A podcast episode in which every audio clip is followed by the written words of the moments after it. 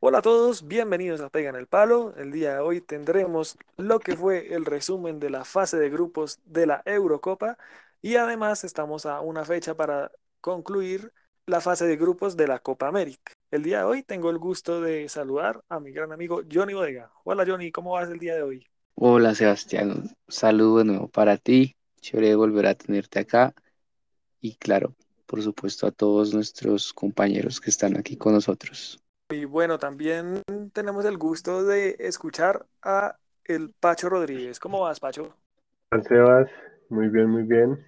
Eh, bastante feliz con los partidos que hemos visto, especialmente los del cierre de, de esta fase de grupos de la Eurocopa, que han sido casi todos unos partidos. Contamos el día de hoy con el gemelo. ¿Cómo vas, gemelo? Hola, Sebastián. No, feliz de saludarlos, feliz de otra vez estar acá grabando con ustedes además con una Copa, Eurocopa muy interesante. Sí, señor. Así que para entrar en materia, empecemos por la Copa América. Y es que en la Copa América jugó la selección Colombia ante Brasil, empezó jugando muy bien y lastimosamente al final cayó dos goles a uno con un golazo de Lucho Díaz y además Roberto Firmino y Casemiro nos aguaron la fiesta. Bueno, además también hubo polémica y para eso tenemos a nuestros expertos que nos van a contar qué fue lo que sucedió en el partido. ¿Cómo viste el partido, Johnny? Bueno, Sebastián, se repite el marcador contra Perú. Lastimosamente, Colombia se lleva otra derrota. Habían muchas expectativas eh, frente a este partido. Tal vez no esperábamos el buen desempeño de Colombia en los primeros minutos del partido. Siento que Colombia es un buen trámite en mitad de cancha, se vieron unas buenas asociaciones de mitad en adelante también.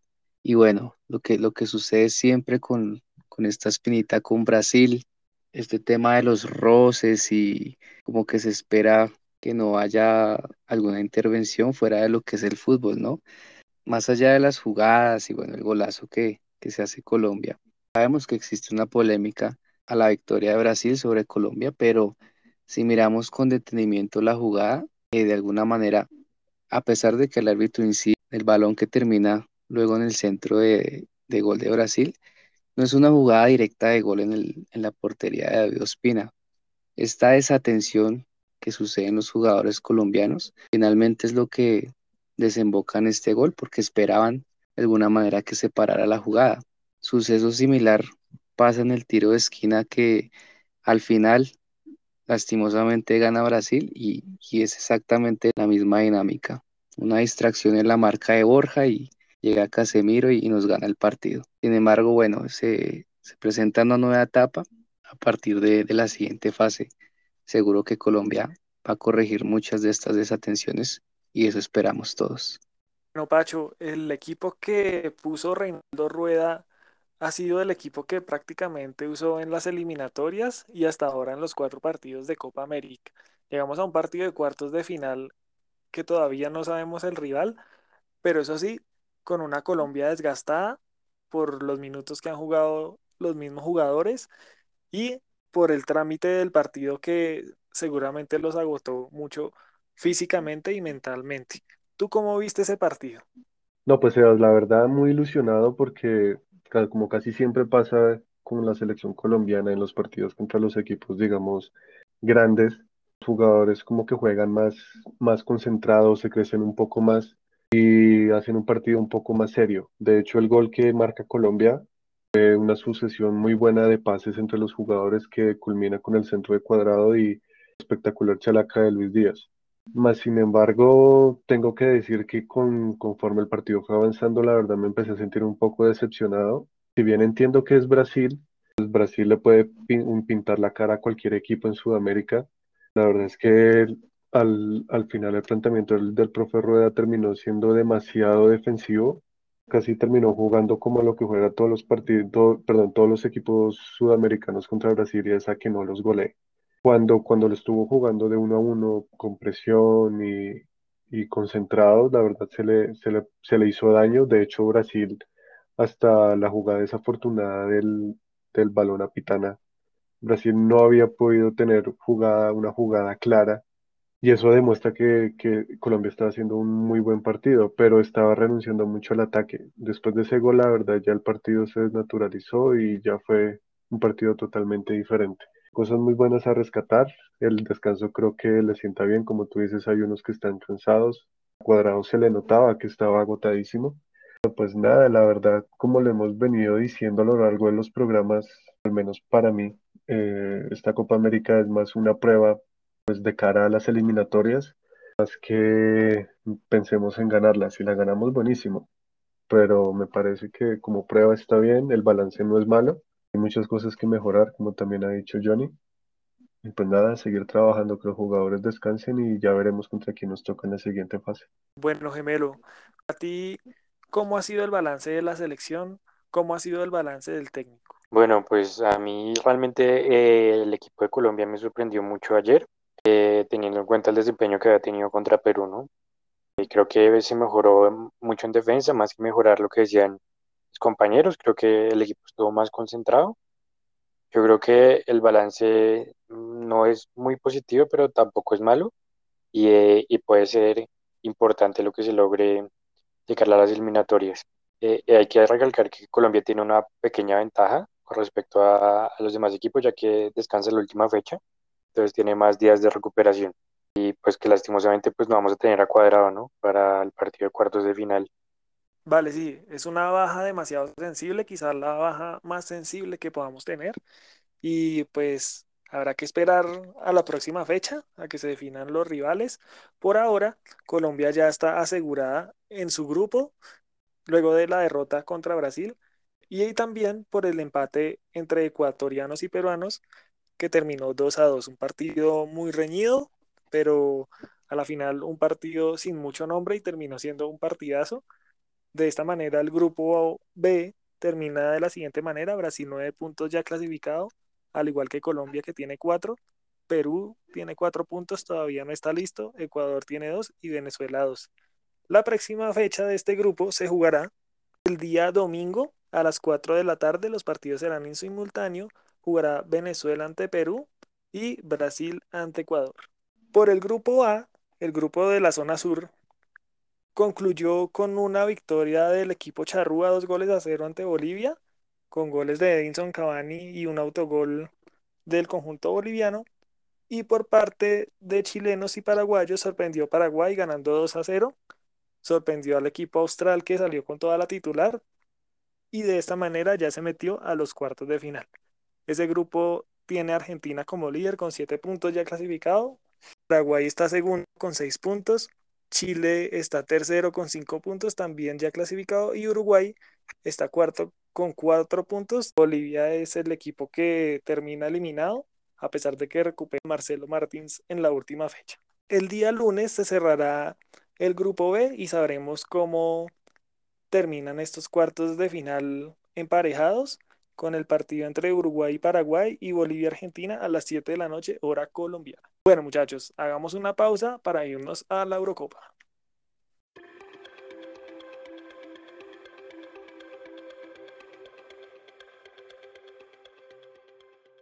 Bueno, terminaron la fase de grupos en la Eurocopa. Eh, tenemos ya 16 clasificados y los emparejamientos están así. El día, el día sábado empiezan los octavos de final de la Eurocopa. Gales jugará ante Dinamarca a las 11 de la mañana, Italia ante Austria a las 2 de la tarde, Países Bajos jugará contra la República Checa a las 11 de la mañana, partidazo Bélgica-Portugal a las 2 de la tarde, el día 28 Croacia-España a las 11 de la mañana, Francia-Suiza a las 2 de la tarde y cerrarán Inglaterra-Alemania a las 11 de la mañana, el 29 y Suecia-Ucrania a las 2 de la tarde.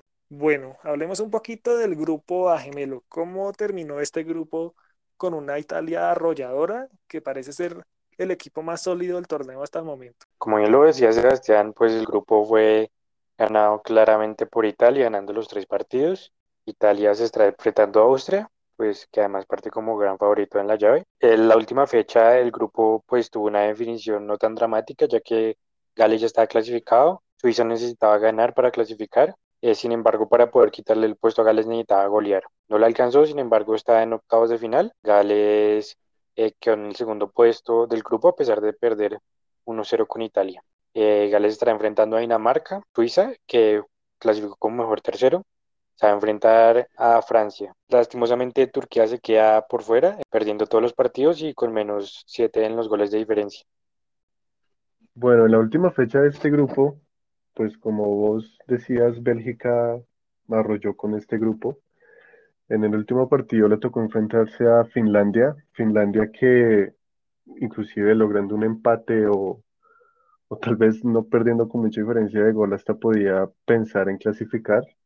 Creo que pudo haberlo hecho donde Ucrania hubiera recibido más goles en la última fecha, pero pues no le, no le alcanzó. Bélgica ganó ese partido 2-0. Y por el otro lado, eh, se enfrentaron a la selección rusa y la selección danesa un levante importante en esta, en esta Eurocopa. Se clasificó en segundo lugar con tres puntos, ganándole 4-1 a Rusia. Eh, me refiero a ese levante de Dinamarca debido pues a la ausencia de Eriksen y tal vez el golpe anímico que muchos pensamos que pronto podían llegar a tener por la ausencia de este jugador tan importante para ellos. Esperemos a ver cómo les va en la siguiente fase. Eh, Dinamarca se enfrenta a Gales. Me parece que es un rival asequible para, para este equipo. Bélgica se enfrenta contra la Portugal de Cristiano Ronaldo. Este va a ser un muy buen partido para mirar. Definitivamente quizás sea el mejor partido. Bueno, en el grupo C, Holanda se metió líder con nueve puntos y al parecer tiene nuevamente un cuadro muy asequible para llegar a la final de la Eurocopa. Además, en el grupo D, Inglaterra, sin ser el poderoso Inglaterra que todos conocemos, se clasificó también primero.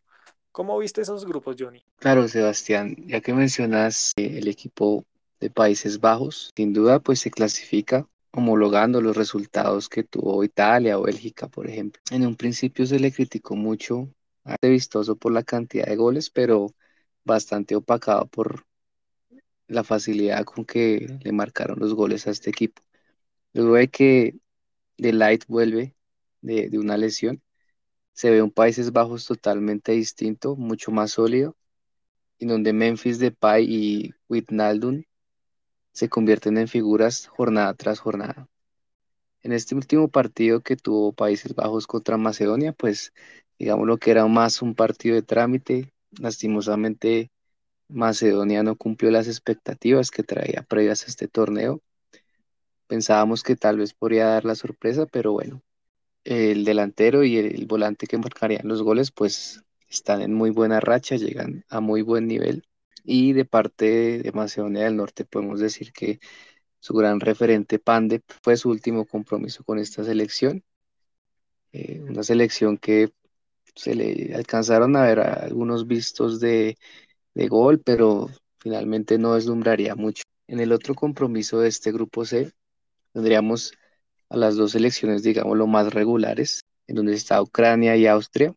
Un partido bastante cerrado, eh, actuaciones de los porteros, como siempre sucede en un partido de, de este tipo, la pelota quieta es la mejor solución y es cuando Austria se levanta sobre Ucrania. Era tal vez una selección que tenía de alguna manera un perfil bajo, pero que poco a poco demostraba esa solidez y bueno, no le bastaban muchos goles y ahí está una clasificación histórica para Austria, la primera en su historia.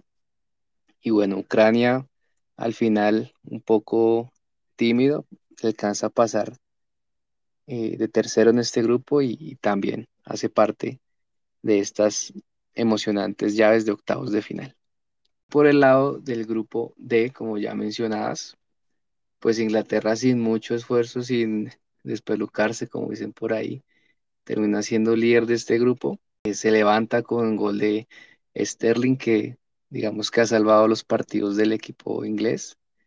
Una República Checa que al lado de Eslovaquia eran eh, rivales dinámicos, muy rápidos, pero que finalmente Inglaterra pues vence y termina siendo líder de este grupo. Croacia era otro equipo que también prometía bastante. Este, este brillo que le conocemos fue dándose al final afortunadamente termina clasificando, ganando 3-1 sobre Escocia. Croacia también se clasifica. Bueno, Pacho, en el grupo E, España era la favorita, pero Suecia termina llevándose el grupo. ¿Qué pasó en la última fecha de este grupo? Precisamente como tú dices, Sebas, España estaba dando la sorpresa porque venía con un rendimiento bastante irregular. Si bien se veía con opciones de ganar frente a Eslovaquia, la verdad había como un temor de que pudiera llegar a pinchar y quedaran eliminados en esta primera, en esta primera ronda. Sin embargo, pues el técnico Luis Enrique hizo una serie de rotaciones, le dio entrada a Spilicueta, a Sergio Busquets que volvía de lesión, a Gerard Moreno y a Sarabia en la titular. Si bien España dominaba y, y presionaba muy bien la salida de Eslovaquia, ganaba, ganaba los, recuperaba rápido los balones, eh, no se veían muy claros en el ataque. De hecho, el primer gol vino por un error garrafal del portero, que en vez de despejar el balón lo terminó metiendo en su propia portería y la verdad desde ahí Eslovaquia se bajó un poco y España se subió y terminó pues goleando el equipo eslovaco por un 5 a 0. Por el otro lado, el, partido como más atractivo de este grupo, Suecia-Polonia, atractivo ya que si Polonia llegaba a ganar, podía incluso llegar a aspirar a quedar entre los mejores terceros. Eh, Robert Lewandowski lo intentó, hay que decirlo, en un deporte como el fútbol, las individualidades no son suficientes. A pesar del doblete de Lewandowski, Suecia terminó liquidando el partido en el minuto 90, 94, para un resultado final de 3 a 2. Muy buen torneo por parte de los suecos, decepción de Polonia por Lewandowski y, expectativa para ver qué es lo que puede hacer España en la siguiente fase. Y bueno, España en, en octavos de final se enfrenta a la selección croata. Este va a ser también otro partido bueno, ya por la, por la irregularidad de España, a pesar de que pues goleó. Hacia que digamos que no es el mismo equipo que llegó al subcampeonato en el Mundial de Rusia, pero tiene buenas individualidades que combinadas en el colectivo pueden llegar a, hacerle daño al, al, equipo español. Y por el otro lado, Suecia se enfrenta a Ucrania. No es un rival asequible, la selección ucraniana ataca muy bien las defensas, pero los suecos tampoco, mmm, tampoco les falta jugadores también para meterle miedo a los ucranianos. En Isaac, es el jugador de la Real Sociedad de la Liga Española, que también ha venido haciendo un buen torneo, entonces para mí este también va a ser un muy buen partido. Y en el grupo F, Hungría terminó dándole batalla a todos los grandes. Le complicó la vida a Francia, a Alemania y a Portugal. Al final quedó por fuera, pero hizo un excelente papel. ¿Tú cómo viste ese grupo, Gemelo? Bueno, el grupo F no solamente prometía en el papel ser el grupo de la muerte, sino que lo fue y fue el que tuvo la definición más dramática de todos, ¿no? Al final el grupo lo termina ganando Francia en un gran partido en el que anota doblete Cristiano y Benzema. Con el punto ambos, ambos selecciones quedan clasificados a los octavos de final. En el transcurso de, de la definición de este grupo, estuvieron clasificados, eh, estuvieron quedando por fuera mejor, pues lo vuelvo a decir mejor. Tanto así que en la definición de este grupo estuvieron quedando por fuera Alemania y Portugal por algunos minutos. Eh, la mayor parte fue Alemania. Cuando Francia se fue arriba en el partido contra Portugal, eh, Portugal se estaba quedando por fuera. Y finalmente Alemania se logra meter eh, empatando el partido contra Hungría, ¿no? Pasaron los tres que iban a pasar sobre la lógica, pero pues no la tuvieron nada fácil frente a una guerrilla y duró Hungría. Francia, que fue el ganador del grupo, se va a enfrentar a Suiza en los octavos de final, parte como favorita y pues o sea, va a buscar dar el batacazo, ¿no? Alemania quedó como segundo, le ganó a Portugal por goles, diferencia de goles, va, va a enfrentar a, a Inglaterra, un partido muy muy interesante, sin embargo creo que pues el favorito a llevarse esta llave es Alemania. Y por último, Portugal, que también se metió como mejor tercero, va a enfrentar a Bélgica, como bien lo dijo Sebastián, en quizás el mejor partido de los octavos de final de, de la Euro para muchos. Bueno muchachos, ahora cuéntenos quiénes hicieron el triplete de palazo, golazo y el jugador pega en el palo de la fecha. El palazo de la fecha. Definitivamente Robert Lewandowski, Sebastián, quien tuvo el infortunio de marcar dos palazos seguidos y bueno, lastimosamente no le alcanza a Polonia para pasar, pero nos deja el palazo de la fecha con Robert Lewandowski. Pacho, ¿quién fue el jugador pega en el palo de la fecha? Sin lugar a dudas, Cristiano Ronaldo, que alcanza el récord del jugador con más goles en una selección nacional. Gemelo, ¿quién protagonizó el golazo de la fecha?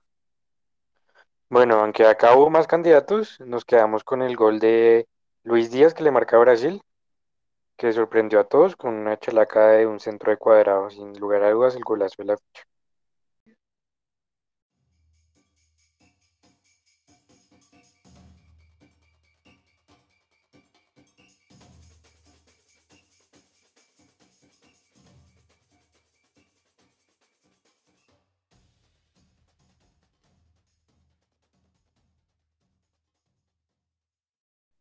Bueno, muchachos, entonces vamos a jugar a las preguntas. Entonces empezamos con Johnny.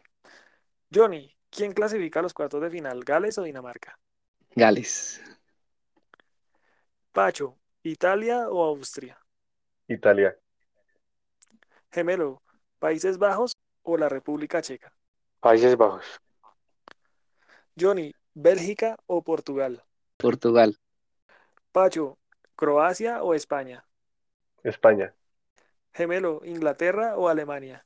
Alemania, Johnny, ¿Francia o Suiza? Francia. Bueno, y el último, Suecia o Ucrania. Yo me voy con Ucrania.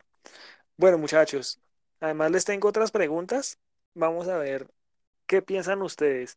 ¿Cuál ha sido el mejor jugador del torneo que han visto hasta ahora de Copa América y de Eurocopa? Bueno, para mí en Eurocopa Cristiano Ronaldo, por los récords que ha batido, y en Copa América Neymar.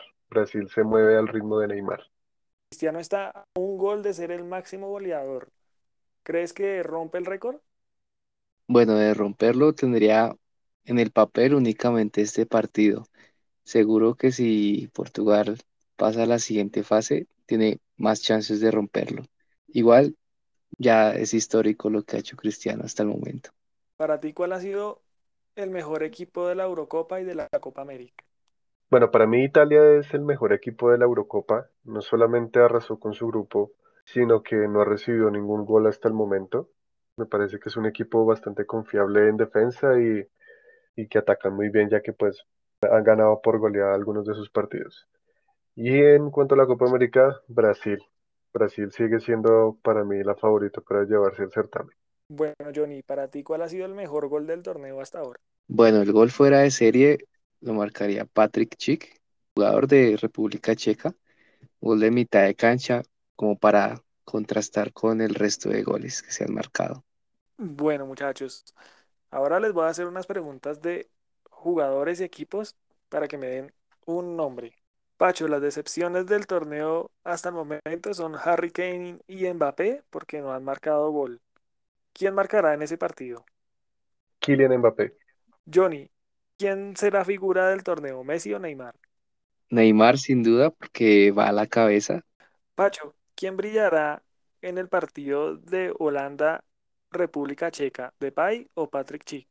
Creo que Memphis va a hacer un gran papel en ese partido. Johnny, ¿crees que sería el mejor rival que nos podría tocar? ¿Uruguay o Argentina? Estaría que Uruguay.